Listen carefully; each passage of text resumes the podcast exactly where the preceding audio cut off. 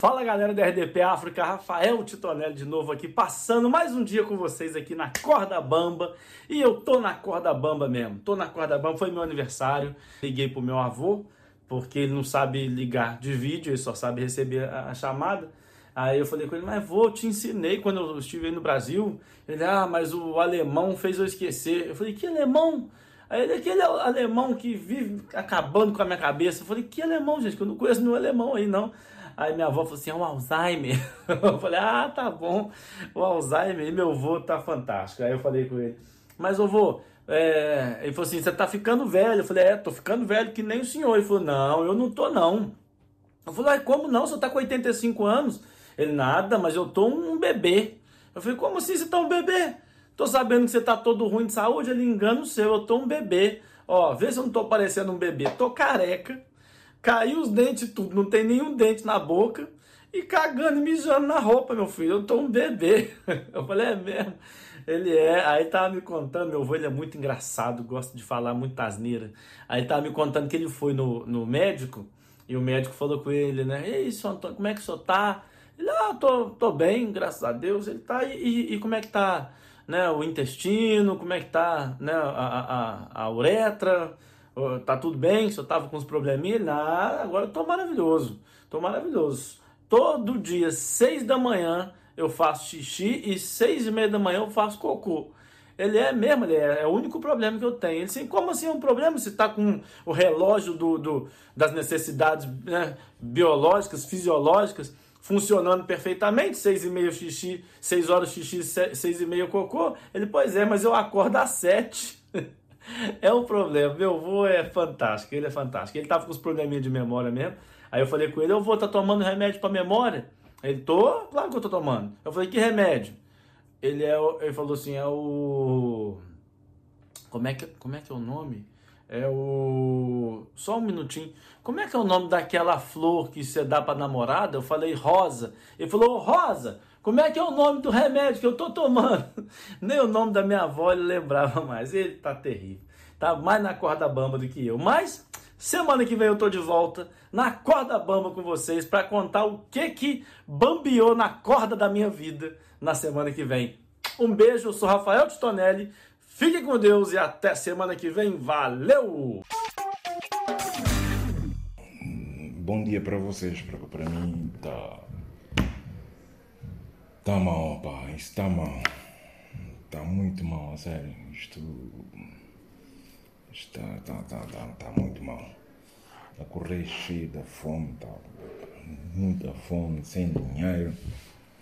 Tá complicado. Vocês acreditam que estava na rua, entrei, vi o pastor a, abrir a porta da igreja. Entrei já com, com uma certa alegria, dizer, bom o pastor provavelmente vai poder me ajudar com alguma coisa. Fui ter com ele, expliquei-lhe a minha situação, levantei-me, não tenho dinheiro, ainda não tinha comido nada, estava com muita fome. E ele pediu-me para ajoelhar e sentou-se e começou a orar para mim. Ah, tens que ter calma, meu filho, Deus vai abrir o teu caminho acredita em Deus, Deus vai mostrar uma solução. E depois ele disse-me que se ele tivesse aí dinheiro com ele, ele, ele teria me ajudado, mas ele também estava sem dinheiro, por isso não podia me ajudar. Nisso, quando ele se levantou, meteu a mão no bolso para tirar o lenço, caiu uma nota, uma massa, um, um, um maço, aliás, um maço de, de dinheiro. E ele não reparou. Não reparou, saiu e foi-se embora. Eu peguei num maço de dinheiro, contei, estavam lá 160 mil francos Stefan em notas de 10 mil. E agora eu, agora eu pergunto, será que esse, esse o tal caminho que Deus decidiu abrir para mim, que o, que o pastor estava a dizer, né? porque ele disse que Deus ia abrir o meu caminho, ia me mostrar uma solução. Eu, eu, quando peguei na nota, eu, sei lá, eu acho que é a solução, né? É o caminho que ele estava a falar. Não estou a ver o. como é que esse maço aparece assim ou cai do bolso dele. Eu acho que esse é o caminho, né? Essa é a pergunta. Será que é o caminho ou o que vocês acham? Tem que devolver o dinheiro ao, ao pastor? Hã? Essa é uma questão que está a martelar a cabeça. Não? Olha, vamos fazer o seguinte: qualquer coisa vocês ligam para a RDP África e dão a vossa sugestão e eu, pá, eu vou ficar a aguardar, não é? Eu vou ficar a aguardar uh, as vossas sugestões. Se é para aguardar ou então, mas eu acho que é o caminho, é, eu acho que é o caminho que Deus mostrou. Uh, muito obrigado e até, ah, outra coisa, porque estou preocupado com o meu amigo. Vocês lembram-se daquele meu amigo que foi fazer uh, o exame da próstata? Eu estou muito preocupado com ele. Num mês ele já fez 20 exame da próstata. Quando eu lhe perguntei o que, é que se passava, ele disse que não, que tinha que ter a certeza, tem que ouvir vários médicos até ter a certeza do diagnóstico. Sinceramente, eu ando a desconfiar desse meu amigo. Até para a semana! Viva! Sejam todos bem-vindos a mais uma edição do programa Na Corda Bamba. Este que é o seu, o nosso, o melhor programa de humor. E olha, daqui quem vos fala diretamente de Moçambique para o mundo é o vosso humorista Elder Merembe. Portanto, dizer que a semana no meu país, Moçambique, começou de uma forma muito tranquila. Dizer que na semana passada celebramos o, o dia, o dia da, da, da, da, vitória, o dia da vitória, porque foi na data 7 de setembro que se assinou os acordos de Lusaka. Portanto, foi uma festa cá no nosso país, Moçambique.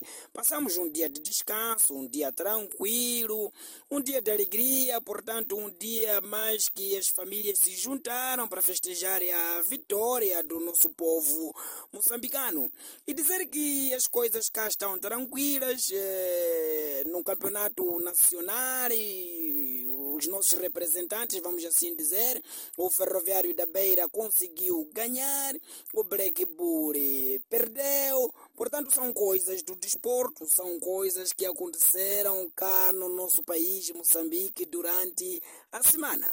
E para esta semana, a única coisa que eu vos trago é um conselho. É preciso ter cuidado com os curandeiros. É preciso ter muito cuidado com os curandeiros. Olha, um amigo meu foi para o curandeiro porque queria, na verdade, ficar rico, queria ser rico. Portanto, chegado lá o curandeiro, o curandeiro fez um pacto com ele que para ele ser rico não custava nada. É, era só entregar-lhe uma nota de mil meticais e a partir desta nota de mil meticais, ele tinha que escolher alguém que ele amasse tanto, ou alguém que ele ama muito, para poder entregar essa nota de mil meticais. Mas essa pessoa que poderia receber a nota de mil meticais ia morrer. E a partir da morte desta pessoa, o meu amigo se tornaria um rico, ricaço, milionário, multimilionário. E o curandeiro perguntou: Estás preparado para isso? E o jovem disse: Sim, não há problema, podemos avançar com isso. Fez os tratamentos de tar, fez todos os tratamentos. E quando terminou, o curandeiro lhe deu a nota do mil meticais já abençoada, ou já amaldiçoada, vamos assim dizer, né? nenhum curandeiro abençoou, é só amaldiçoou. Então, leve a nota, vai entregar a alguém da sua família que você ama bastante. Tá bom, rapaz? E o rapaz disse: Ah, tudo bem pegou a nota e o curandeiro alertou. Até 17 horas de hoje, esta pessoa vai morrer, tá bom? Tá bom. O meu amigo saiu a correr e tal, já eram quase 13 e tal, então pelo caminho ele parou. Disse, não, por que, que eu vou matar alguém da minha família? E aliás, o curandeiro disse, se você não conseguir entregar ninguém que ama, você que morre. E ele começou a procurar. Onde é que eu vou? Matar meus irmãos? Matar os meus primos. E ali, quando eram 15 e 30, ele pensou: ai, vou para a casa da minha namorada. E ele sai a correr para a casa da namorada. Quando chega lá, diz para a namorada assim: ah, amor, É, recorda que no mês passado pediste-me mil meticais para poder ir ao salão, para ficar bonita, para si, não sei o quê. E a namorada sim, amor, pedite. Então eu trouxe esses mil meticais para si, pode ir para o salão, desculpa lá, demora, porque você sabe, ando um bocadinho chonado e tal, ando sem dinheiro, mas batalhei e trouxe os mil meticais. E a namorada recebe os mil meticais, dá um abraço no namorado e tal. Naquele momento que deu o abraço, aconteceu algo muito bom. Ele logo largou a namorada e disse, olha amor, eu como estou com pressa, agora são 16h30, eu vou correr para casa porque eh, a minha mãe está me a chamar. E a namorada disse, pode ir, fica à vontade, obrigado amor, obrigado. E o meu amigo sai a correr.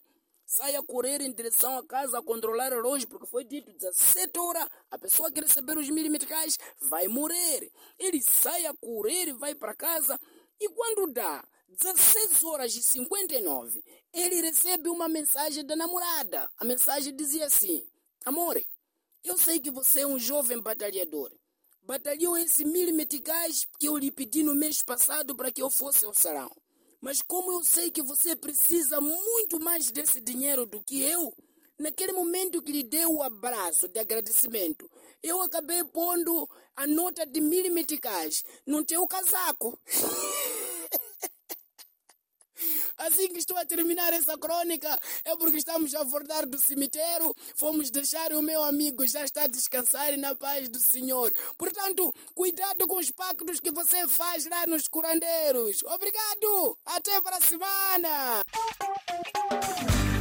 Olá, senhoras e senhores, daqui fala para vocês o humorista o Azemba, que é o fofoqueiro de Angola. Para todos os palopes, pronto, né? Falar só assim, todo mundo que entende a língua portuguesa. Sejam bem-vindos mais uma vez neste nosso nossa rádio na Corda Bamba. É para dizer que é sempre bom rir, rir faz bem à saúde humana, porque chega aquele momento que você às vezes está criar um plano para fazer algo negativo. Sim, porque tem pessoas que acordam mesmo com um espírito maligno. Não, hoje quero fazer algo negativo. Porque não é normal você acorda do nada, vais olhar alguém, vai faltar-lhe com respeito. Não é normal você acorda, tá deixar o teu marido na cama porque tá ele trair. É preciso ter espírito, estás a ver? É preciso ter espírito. Mas pronto, hoje na verdade vamos falar sobre percas de hábitos e cultura. Não é? Eu estou um pouco triste. Eu estou muito triste com o nosso povo Mumuila, não é? Mumuila são povos dali da parte sul, não é? São pessoas muito humildes, são chocos, são pessoas humildes, meus irmãos. São aquelas pessoas que só vestem, não é? A partir da parte pélvica para baixo, ou seja, só metem roupa e cobrem o corpo só simplesmente da parte da cintura para baixo. Da cintura para cima é só xuxa. É ver os seios mesmo, já. Você sente mesmo, tá aqui a natureza, a própria obra da natureza. Aquilo que Deus fez com muito gosto. Desde então, aquilo era um hábito, eu olhar as mumuílas andarem e eu ver os seios. Ai, que coisa linda. Aquilo não é preciso não se assustar. Aquilo já era algo normal, não é? Porque elas acabaram por se enquadrar aqui na capital, aqui em Luanda, se enquadraram aqui na capital porque têm vendido mel. Elas vendem mel.